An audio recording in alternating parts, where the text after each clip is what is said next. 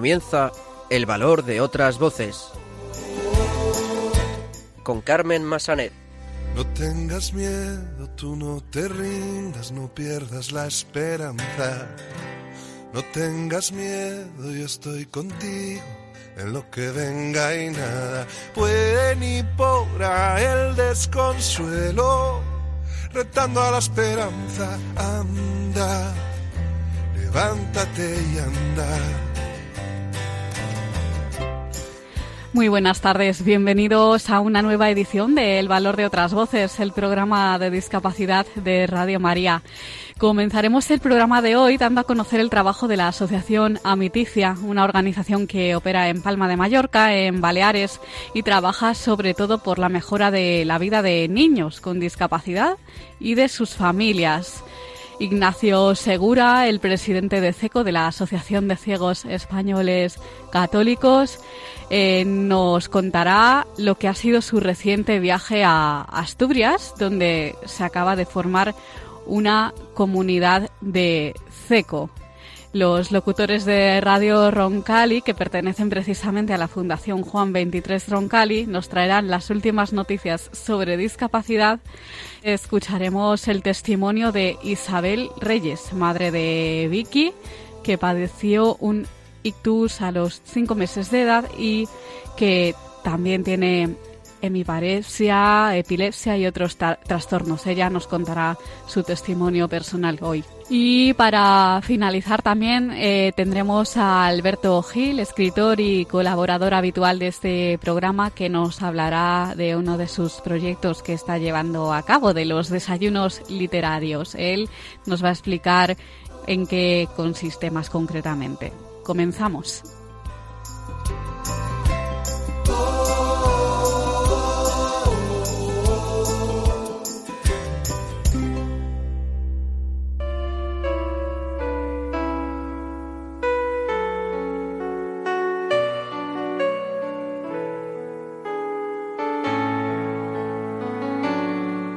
Luz en la oscuridad, personas que hacen un mundo mejor.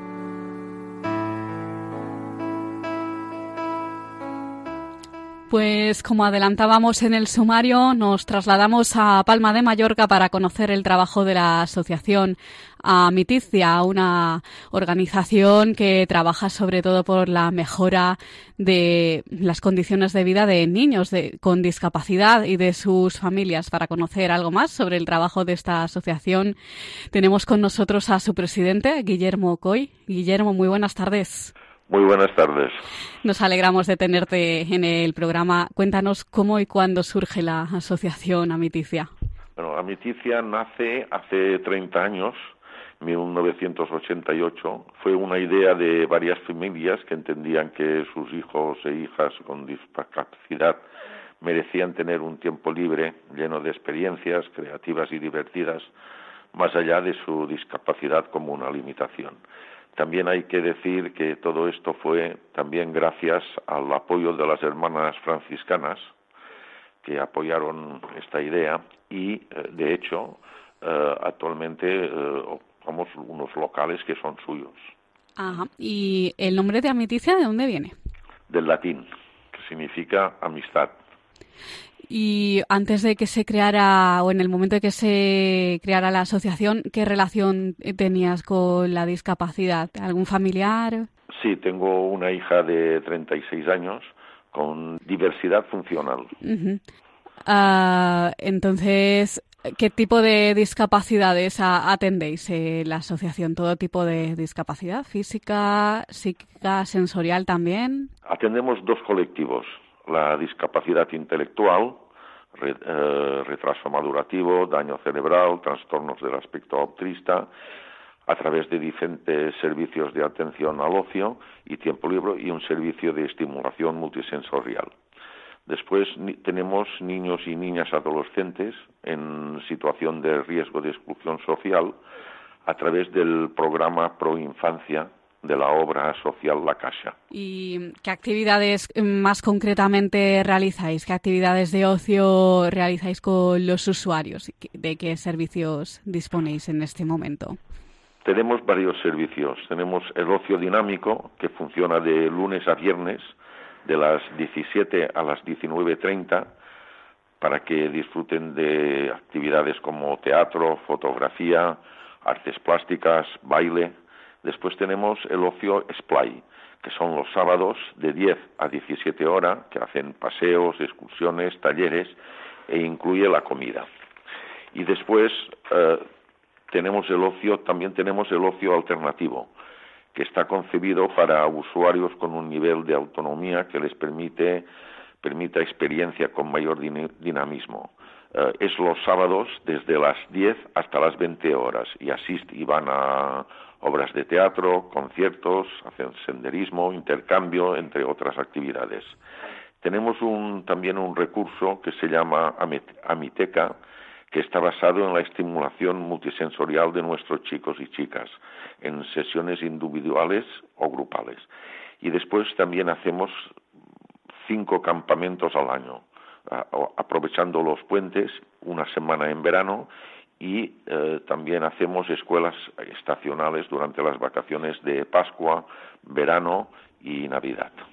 Estos son todos los también ofrecéis un servicio de atención a las familias, porque es importante pues que las familias pues se sientan apoyadas, ¿verdad? En este tipo de casos. ¿Cómo las atendéis? ¿Cómo las apoyáis? Sí, bueno, el, apoyo familiar es básico en, este tipo de entidades ya que en ocasiones se encuentran perdidos o confusos cómo actuar ante diversas conductas damos apoyo para conciliar la vida personal con otras herramientas. Hacemos reuniones entre, entre familia, equipo, para consensuar la mejor forma de conseguir unos objetivos que favorezcan a nuestros usuarios. Ajá.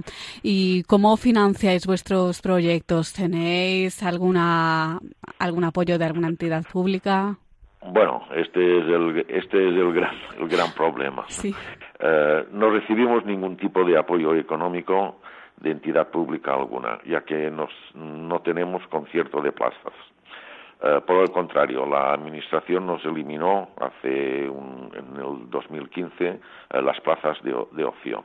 Nuestra entidad es sin ánimo de lucro, pero nos, nos, vemos, nos vemos en complejas situaciones económicas para mantener a, a flote, solo con las cuotas mensuales que pagan las familias.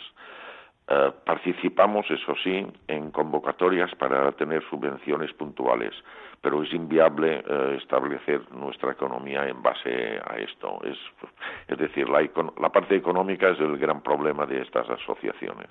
Claro, eh, recibís, aceptáis, imagino, algún tipo de donación de alguien que os quiera ayudar.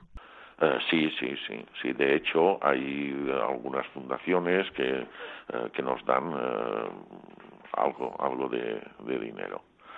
Pero, en fin, nunca es suficiente. Nunca es suficiente, ¿verdad? ¿Cuál dirías que ha sido, mm, que han sido vuestros logros más importantes hasta este momento? Bueno, como entidad estamos orgullosos de estar al día en todo lo referente a la dinamización de ocio y tiempo libre en la diversidad funcional. Hemos logrado eliminar barreras ante lo que se considera, ante lo que se considera diferencia y tenemos clara nuestra meta desde los valores de igualdad y plena inclusión. ¿Crees que se está haciendo, según tu experiencia, lo suficiente para concienciar sobre, pues, eh, la, que estas personas tengan una vida mm, completamente normal dentro de lo posible?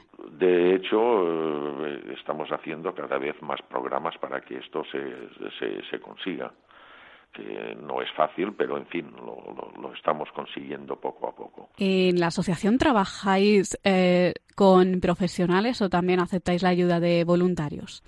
Bueno, eh, tenemos una plantilla de 12 trabajadores y trabajadoras y, y, un plan de voluntariado que nos apoya. ¿Les pedís algún requisito en concreto a los voluntarios?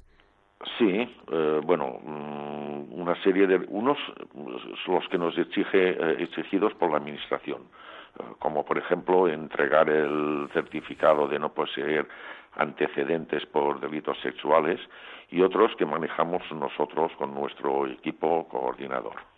Se les hace una entrevista y según el resultado cogemos unos u otros. Pues mm, para finalizar, si te parece, nos vas a dar los datos de contactos de la asociación, pues por si los oyentes que quieran, pues mm, pueden colaborar con vosotros de alguna manera, o bien haciendo voluntariado con alguna donación, o simplemente que quieran obtener más información sobre vuestro trabajo. Sí, eh, nuestro teléfono es el 971 2201 99. y estamos en la calle Mazagán número 15 en Palma de Mallorca. También tenemos presencia en las redes sociales eh, www.asociacionamiticia.com y un blog en Facebook que se llama Asociación Amiticia. Muy bien, pues mm, recordemos Guillermo Coy, presidente de la Asociación Amiticia. Muchas gracias por ayudarnos a conocer algo más sobre vuestro trabajo. No sé si querrías añadir algo más. Bueno, eh, que todo, todo apoyo que nos venga siempre es bueno. Muy bien, pues muchas gracias, Guillermo. Un abrazo. Muchas gracias. Un abrazo.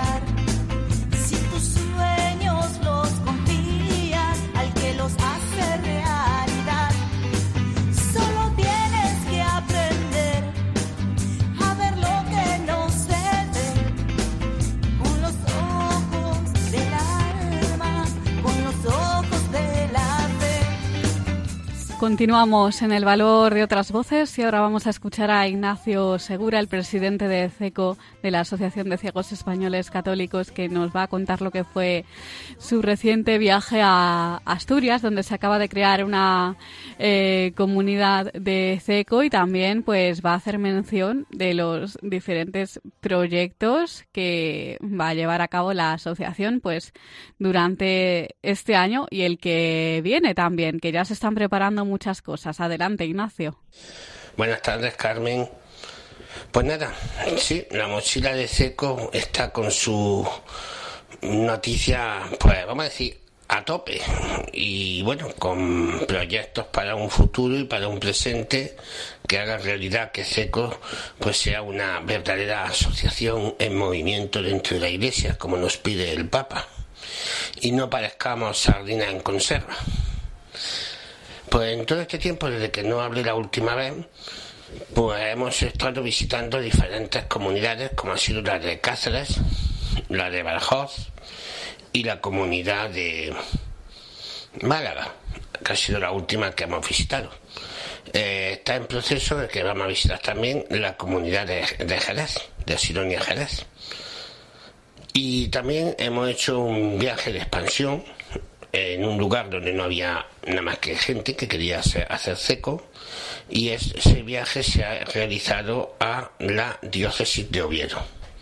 Hemos estado en las ciudades de Oviedo y Gijón, donde hemos dado pues, un testimonio para explicar lo que es seco y bueno, que la gente vea que nuestra discapacidad es algo totalmente normal en la vida que no somos seres especiales ni porque hagamos cosas especiales, ni somos seres especiales porque seamos ciegos. parece ser que ha cuajado bastante y es posible, vamos, casi seguro que en los próximos meses comenzará ya a funcionar una pequeña comunidad en esta archidiócesis de Oviedo. Luego, pues estamos preparando con todo el cariño del mundo las convivencias de este año, que si no pasa nada serán en Jaén los días 26, 26, 27 y 28 de abril. Y el 28 de abril pues tendremos nuestra asamblea como todos los años.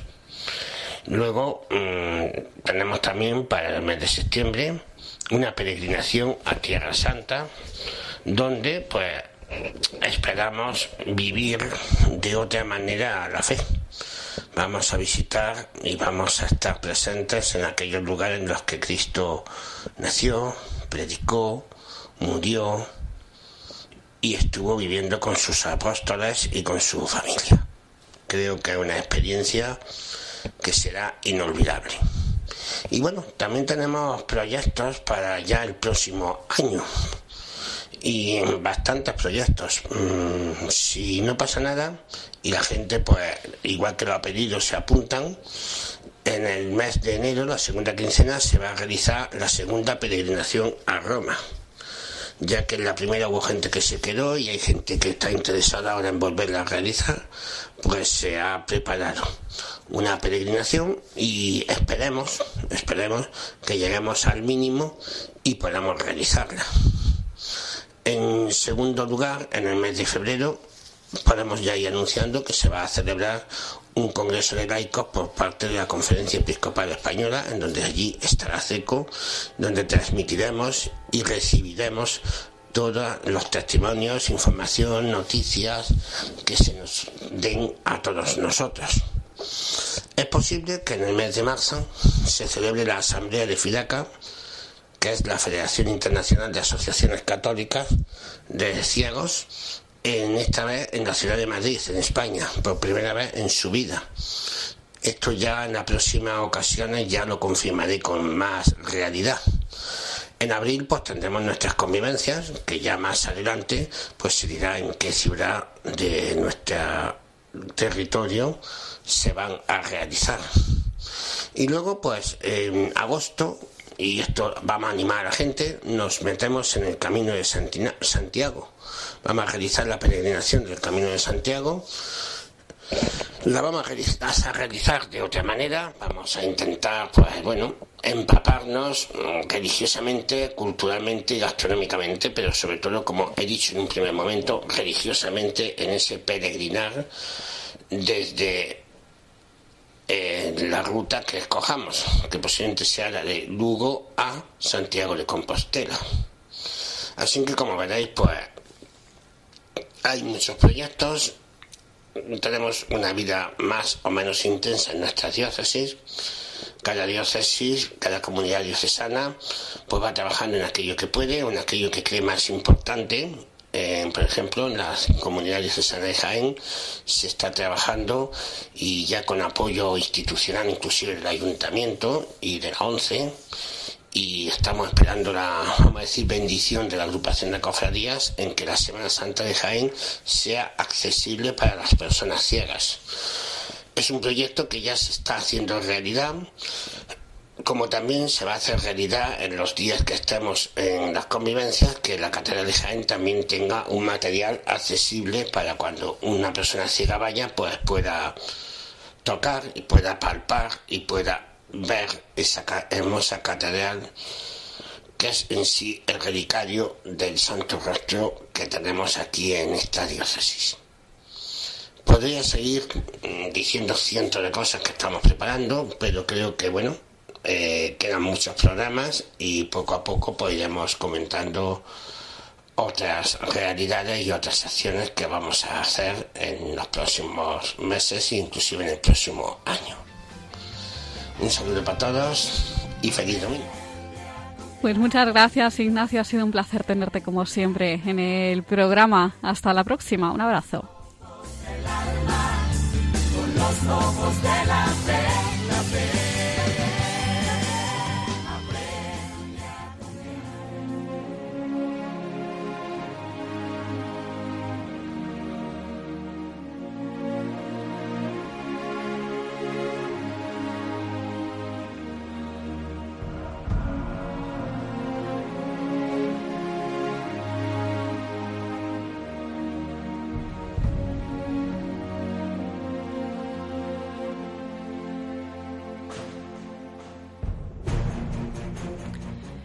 Pues continuamos en el valor de otras voces y vamos a escuchar ahora las últimas noticias sobre discapacidad.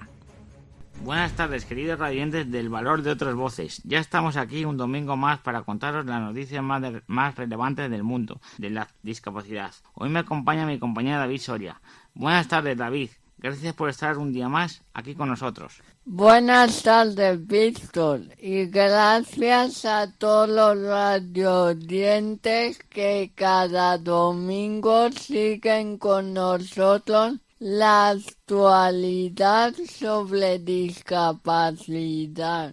Y ahora comenzamos con las noticias de esta última quincena. El juzgado de lo penal número 5 de Almería ha condenado con inhabilitación al gerente de un pub de la capital almeriense en el que se negó el acceso a un grupo de, de unos 40 jóvenes por su condición de discapacitados. Se les prohibió el acceso alegando como, como motivo para la prohibición la indumentaria que llevaba. En ese mismo momento había personas accediendo al establecimiento o en su interior con las mismas Resultando como una causa de la prohibición la discriminación de aquellos derivada de su condición de discapacidad, no la infracción de normas de seguridad o estética el acusado estará inhabilitado para ejercer su profesión durante un año. Una pena que sigan existiendo casos así. Más noticias, David. Plena Inclusión ha reclamado una exención fiscal del 100% en el impuesto de sucesiones para las personas con discapacidad intelectual en todo el Estado. ¿Qué significa esto? Que las herencias de las personas con discapacidad intelectual reciben de sus padres no son un activo para invertir, sino un patrimonio que les va a permitir vivir con dignidad. Por eso consideran que deberían estar exentas más actualidad, compañero. Nos vamos hasta Cartagena para hablaros del estreno de un parque para niños con discapacidad intelectual. Un panel de texturas para sentir en las manos el tacto del césped artificial la madera, el acero, la cerámica, el contrachapado y el caucho, este es uno de los elementos de juego que hacen especial y por ahora único en el municipio el Parque Infantil Esta zona de juegos, la primera adaptada para niños con discapacidad intelectual y con movilidad reducida ha costado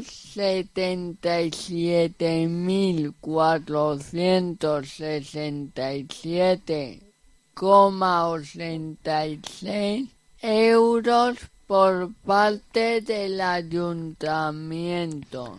Nos vamos ahora al sur para contarles que han aumentado los contratos y personas con discapacidad, pero en el ámbito protegido. La incorporación progresiva de personas con discapacidad al mercado laboral es un hito que se está logrando en los últimos años. De hecho, el año 2018 ha sido de récord en Granada, con un total de 1.462 contratos que suponen un crecimiento anual del 12% y, el, y del 112% en comparación con hace 10 años. El 65% de los 1.412 contratos generados en Granada durante 2018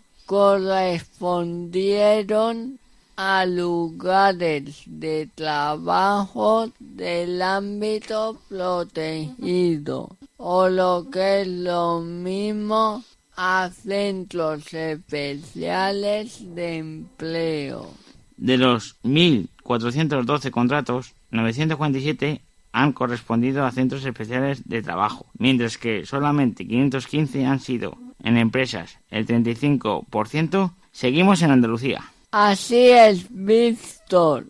Esta vez nos vamos a Málaga para hablar de un curso de limpieza que se ha impartido a personas con discapacidad intelectual.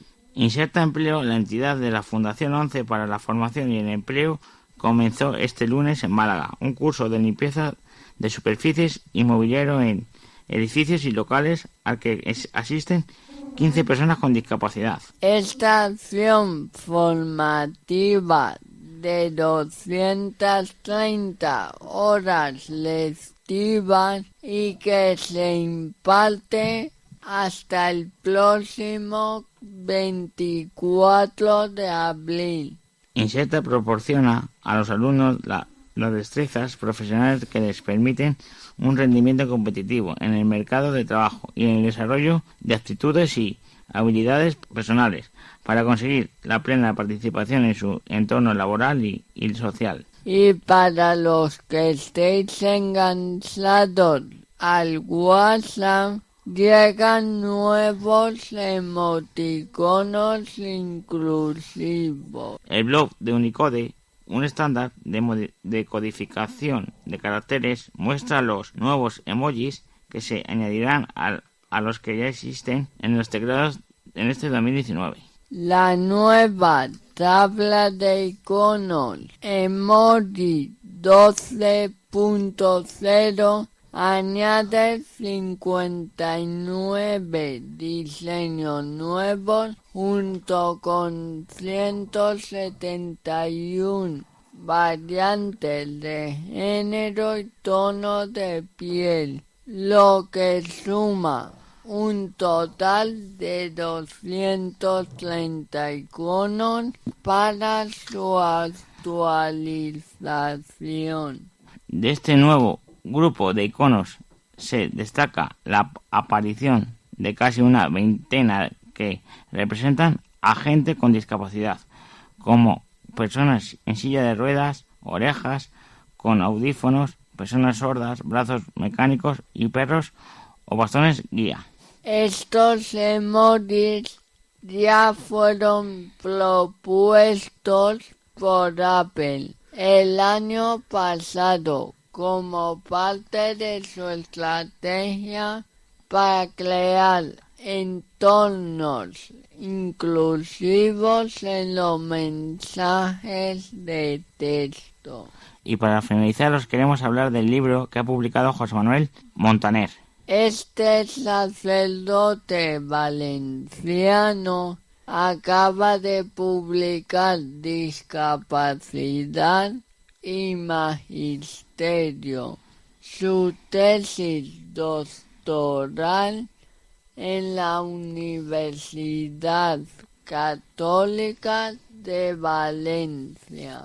En él se pretende acercar la discapacidad a la Iglesia y que las palabras como acogida, participación en los sacramentos, acceso a la palabra, apoyo integral a las familias, claves de futuro suenan frecuentes en este ámbito.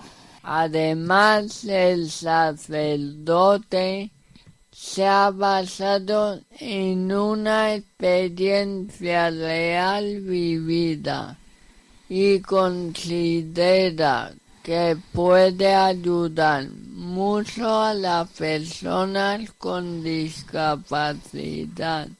Muchas gracias David.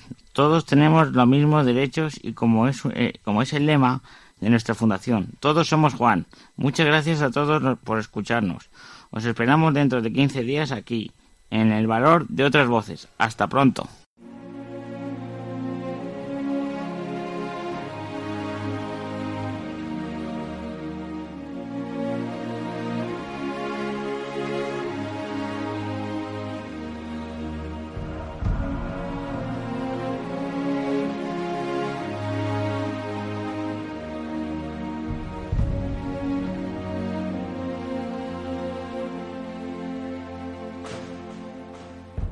Pues muchas gracias compañeros de Radio Roncali por traernos las últimas noticias sobre discapacidad. Nos encontramos en 15 días.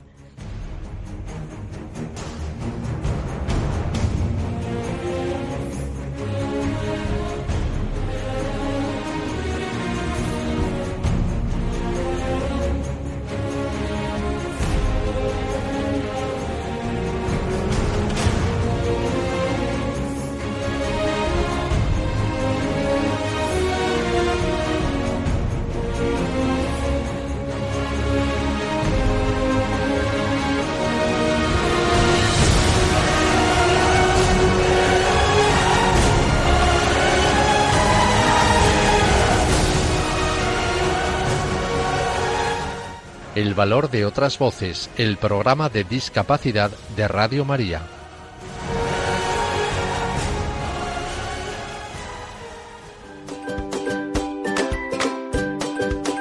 Porque me da paz.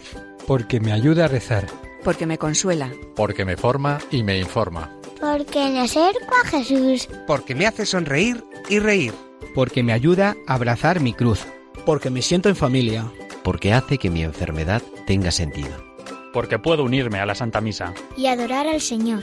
Porque me pone de buen humor. Porque me ayuda a no perder la esperanza. Porque estando preso, me ha hecho libre. Porque con ella sé que no estoy sola. Porque con ella quiero ser santo. Porque alimenta mi alma. Porque me siento querido. Porque es la radio de la Virgen. Porque ha cambiado mi vida. 20 motivos para celebrar nuestros 20 años. ¡Felicidades Radio María! Pues como acaban de escuchar, Radio María este año celebra su 20 aniversario. Esperamos que podamos celebrar este aniversario muchos años más y este programa puede, pueda seguir muchos años más en antena.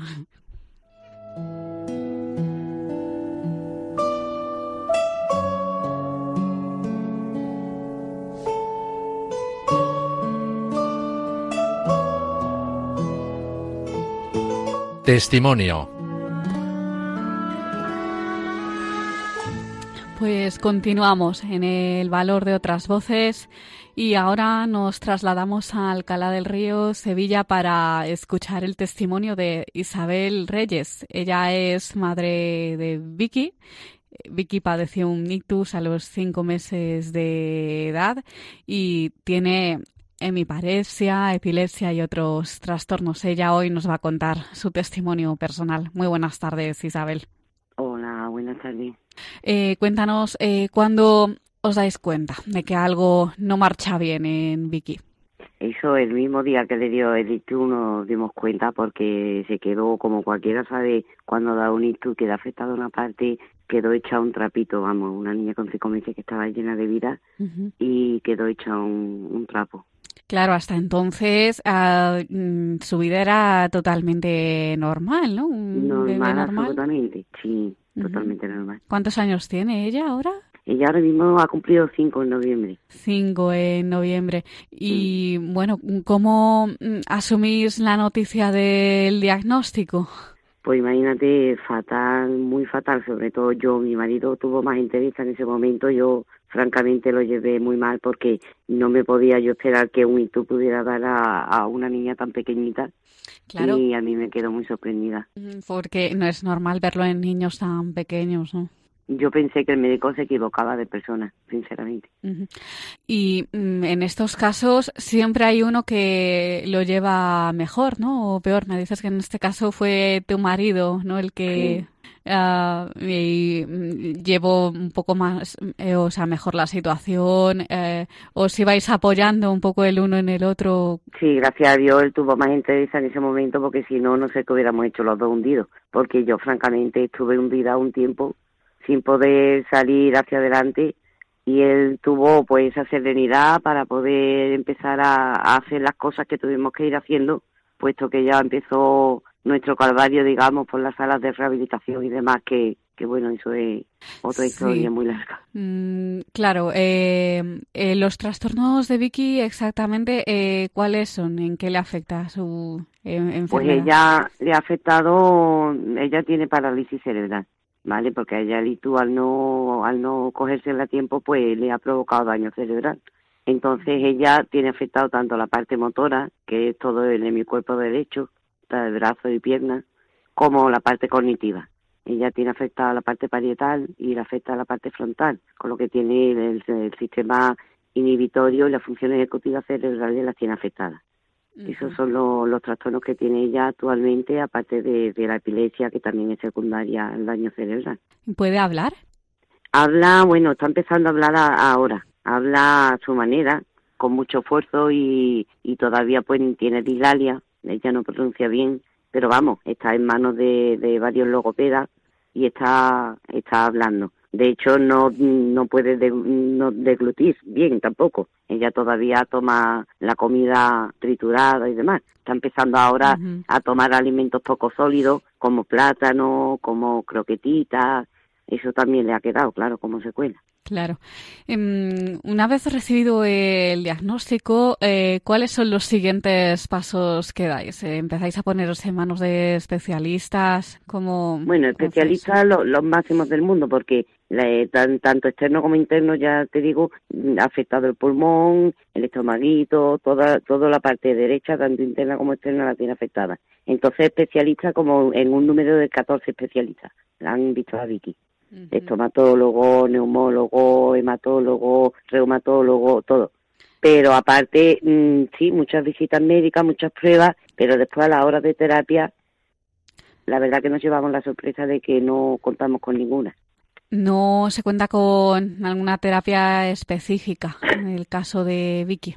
No, no, porque a diferencia de un ITU de una persona mayor que cuenta con una unidad ITU fantástica, tanto en Macarena como en Viernes Rocío en Sevilla, donde tienen todos los especialistas a su mano de, terapia ocupacional, rehabilitadores, etcétera, para los niños pues no existe esta unidad, entonces no, no hay ningún especialista rehabilitador, fisio, ni, ni logopeda, ni nada. Entonces todo lo hemos tenido que ir haciendo en forma de gabinetes privados hasta que nos llegó la atención temprana.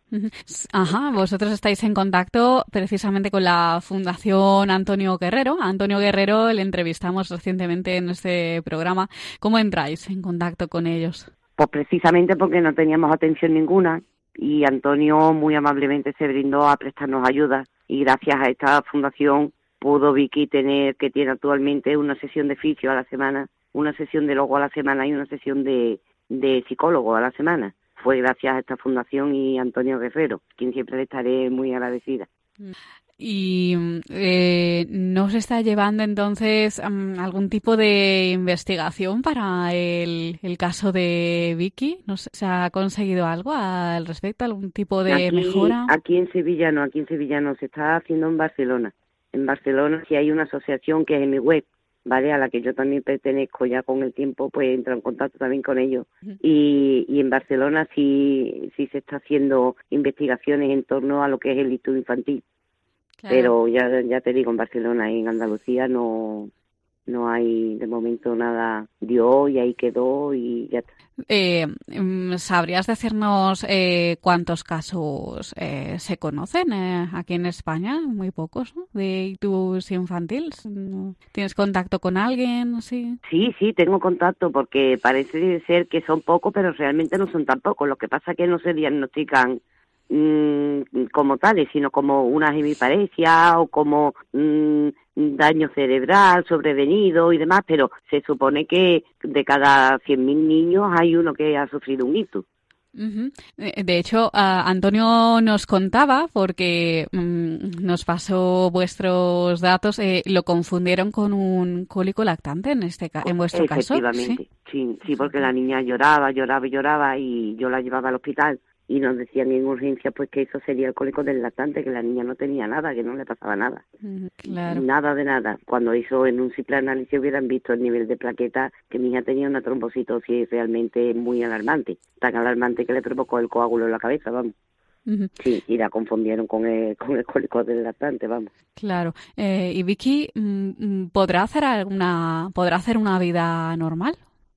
Pues nosotros tenemos la esperanza de que llegue el punto de que su nivel de desarrollo se, se iguale, digamos, al resto. Nosotros hemos estado hablando con neurólogos expertos y le han hecho una serie de, de pruebas y demás neurológicas y nos han comentado que cuando tenga 30 años mm, se haya equiparado quizás un poco al nivel de, de un igual, digamos a nivel cognitivo, porque ella su nivel de desarrollo siempre va por debajo del resto al, al tener el daño cerebral. A nivel a nivel motor, pues siempre va a tener sus limitaciones, pero yo sí tengo la, la esperanza y confianza de que ella, si no como otra persona cualquiera, pero sí que pueda desenvolverse dentro de sus limitaciones.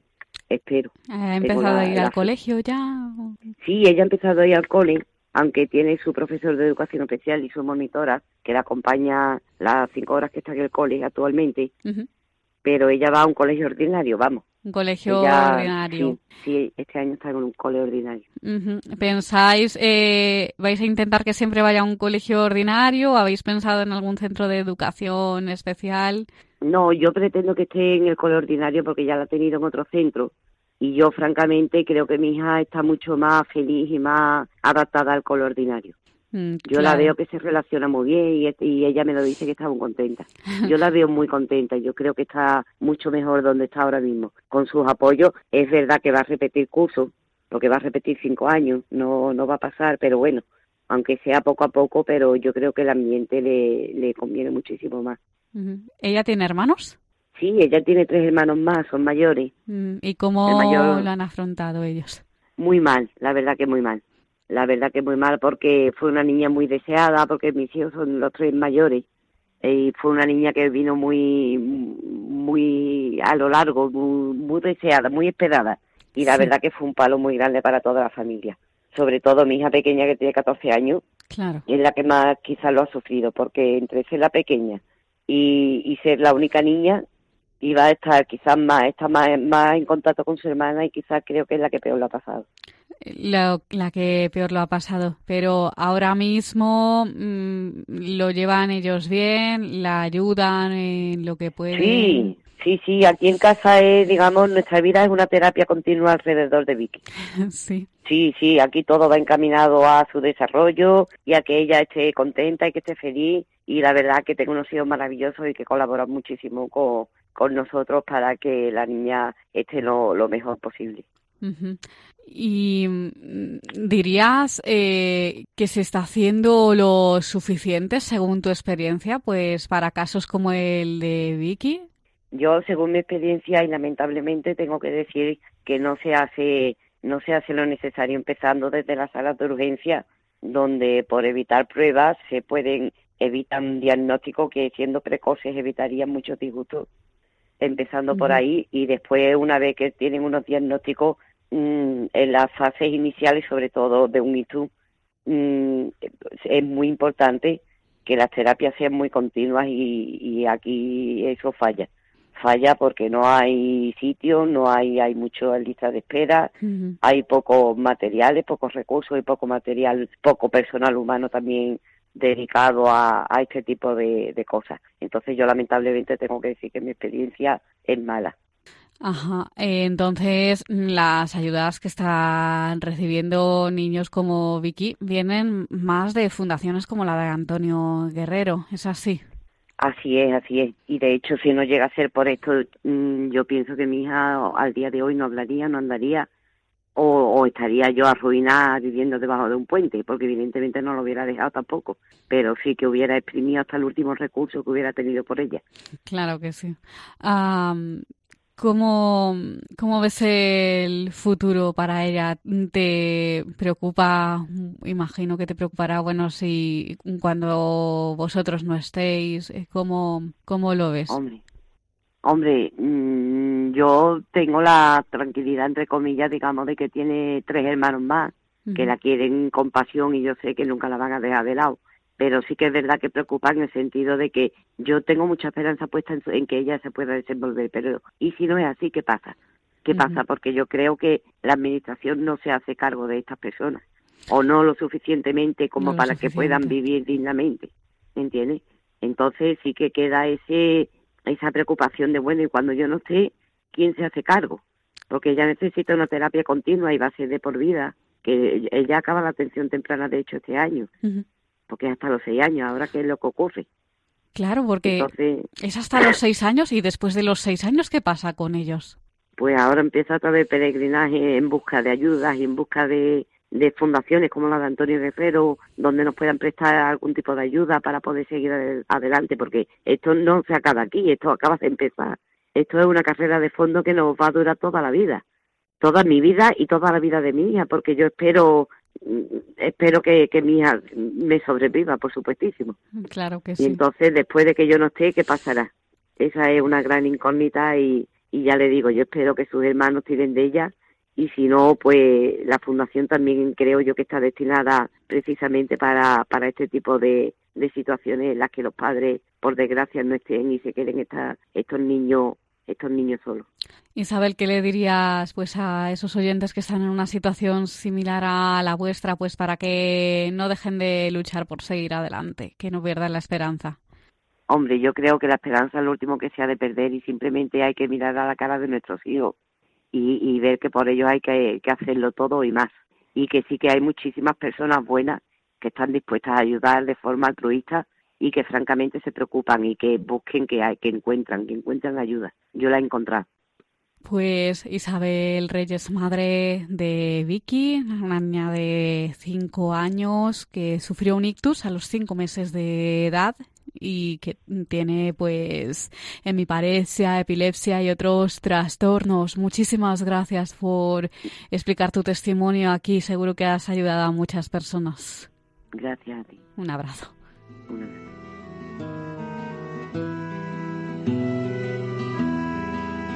Olvidando lo que atrás dejo, yo me lanzo hacia adelante corriendo voy a la meta.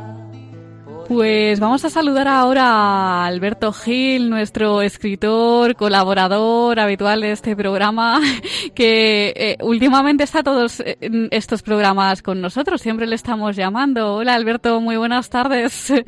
Buenas tardes Carmen. ¿Qué tal? para mí es un placer y bueno, siempre intentando compartir cultura con los oyentes. Mm, sí, de hecho, eh, nos querías contar algo referente a eso, ¿no? Este proyecto que tú estás llevando a cabo, ya lo mencionamos así por encima en el mes de agosto, pero se trata de los desayunos literarios. ¿En qué consiste? Bueno, pues es una herramienta más de promoción de la lectura en la que a partir del de, eh, programa de YouTube eh, en, Internet, pues procedemos a grabar semanalmente un pequeño vídeo de unos 5 o 6 minutos de duración en el que eh, comparto una recomendación literaria, dos citas positivas de, bueno, pues eh, que, nos hagan reflexionar y también un, viaje o, algo relacionado con la lectura, pero que nos ayude pues a, conocer sitios eh, en los que la literatura tiene protagonismo, ya sea una ruta literaria, ya sea una biblioteca eh, especial, una librería curiosa, etcétera. ¿Alguna entrevista a algún autor también? Eh, no, de momento son simplemente eh, este, eh, recomendaciones, ¿no? de forma plana, pero bueno, podemos valorar el, hacer alguna entrevista. Pues estaría genial también. ¿Y cómo pueden acceder nuestros oyentes a estos desayunos literarios? Bueno, pues buscar en YouTube eh, con mi nombre, Jesús Alberto Gil Pardo, y aparte que puede encontrar los 32 eh, episodios que llevo hasta ahora, eh, se pueden suscribir al canal y cada vez que vaya eh, actualizándolo recibirán un aviso en su correo electrónico. ¿Está teniendo buena acogida en la iniciativa? Pues en todo lo difícil que es este mundo de las redes sociales y el, más aún el mundo de los booktubers, que va en esta línea, ¿no? Quizá alguien conozca este fenómeno booktuber. Eh, bueno, pues eh, está más o menos eh, teniendo una cierta repercusión, eh, bueno, fundamentalmente entre eh, los contactos habituales y luego pues hay gente también que lo descubre por un poco por casualidad, ¿no? Pero es difícil, ya digo, porque el fenómeno booktuber se ha puesto un poco de moda de hace tres, cuatro años para acá y hay, hay muchas iniciativas similares. Pero bueno, yo intento ahí tener mi pequeño hueco Mm. y siempre, pues como hago en estas colaboraciones, transmitir valores a través de, en este caso, de la lectura, igual que otras veces lo hacemos a través del cine, pues aquí es a través de la lectura. Ujú. Eh, ¿De qué trata el último desayuno literario que has publicado? Bueno, pues el último desayuno eh, hemos recomendado un libro de Stefan Zweig que, bueno, eh, me parece que es un escritor muy interesante de leer, austriaco, eh, que vivió en la primera mitad del siglo del siglo XX y que tuvo gran fe en el ser humano. Eh, este autor, además de sus novelas como La piedad peligrosa o Carta a una madre desconocida, tiene un buen número de biografías y en este sentido pues recomiendo una que es la de Fernando de Magallanes al hilo de que este año se cumple el 500 aniversario en el que se dio la primera vuelta al mundo, bueno, se inició y que terminaría Juan Sebastián Elcano. Y creo que, bueno, aquí en este programa eh, es importante, ¿no? Eh, esa vuelta al mundo hizo que misioneros eh, pudieran llegar mm, mucho más lejos de lo que hasta entonces habían llegado, tanto América como Asia, y, creo que es importante conocer al personaje eh, que la capitaneó en una de las gestas que dicen que ha sido las gran- más grandes de la historia de la humanidad. Pues bueno, pues hablo de- del libro este de Magallanes, de Stefan Zweig, eh, y también recomiendo eh, una biblioteca en Sao, Sao Paulo, eh, muy curiosa, mm, que bueno, eh, alberga gran cantidad de, de libros y que tiene una, una arquitectura eh, bueno neoclásica del siglo del siglo XVIII y XIX y realmente pues si alguien va a Sao Paulo pues también es muy recomendable visitar esta esta gran biblioteca. Pues nada, tocaría ir a Sao Paulo entonces. Sí. Os recomiendo, ya digo, el libro de Stefan Zweig, tanto el de Magallanes, pero cualquier otra de sus obras a los oyentes que nos harán reflexionar y nos harán volver a recuperar, si es que ahora lo hemos perdido, la fe en el, en el ser humano. Pues recordemos que pueden encontrar a Alberto Gil en su canal de YouTube buscando Jesús Alberto Gil Pardo, su nombre completo, y ahí se pueden suscribir y recibirán todas las actualizaciones que vaya publicando y así podrán conocer un poquito más a Alberto. Alberto Gil, muchísimas gracias, un placer como siempre. Un placer, gracias a vosotras. Un abrazo.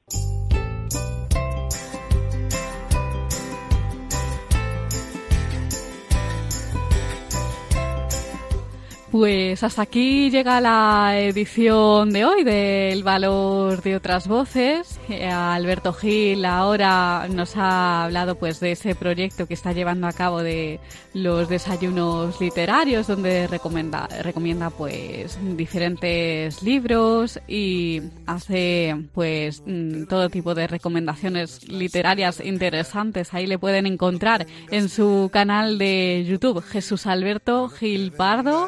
Se suscriben y reciben ustedes pues todas las actualizaciones de Alberto.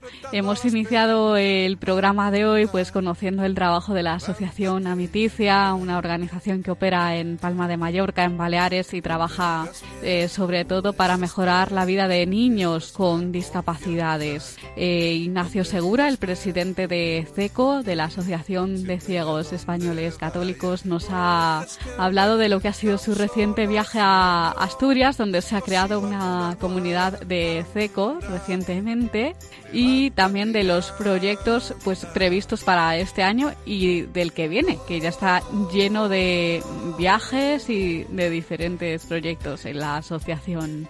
Eh, Los locutores de Radio Roncali, que pertenecen precisamente a la Fundación Juan 23 Roncali, nos han traído las últimas noticias sobre discapacidad y finalmente hemos escuchado el testimonio de Isabel Reyes, que está en Alcalá del Río, en Sevilla, y ella es madre de Vicky, una niña de 5 años que padeció un ictus a los 5 meses de edad y eso pues como, consecuenta, como consecuencia pues tiene hemiparesia, epilepsia y otros trastornos. Les vamos a recordar nuestras formas de contacto. Por un lado tenemos el correo electrónico que es el valor de otras voces arroba radiomaria.es y por otro lado tenemos nuestro contestador y el teléfono es el 91 153 85 70. Muchas gracias queridos oyentes por estar un día más con nosotros y nos escuchamos en 15 días.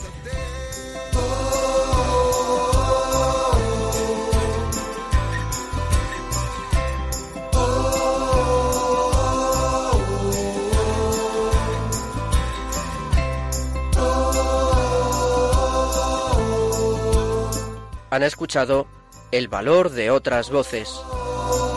Un programa presentado por Carmen Massanet.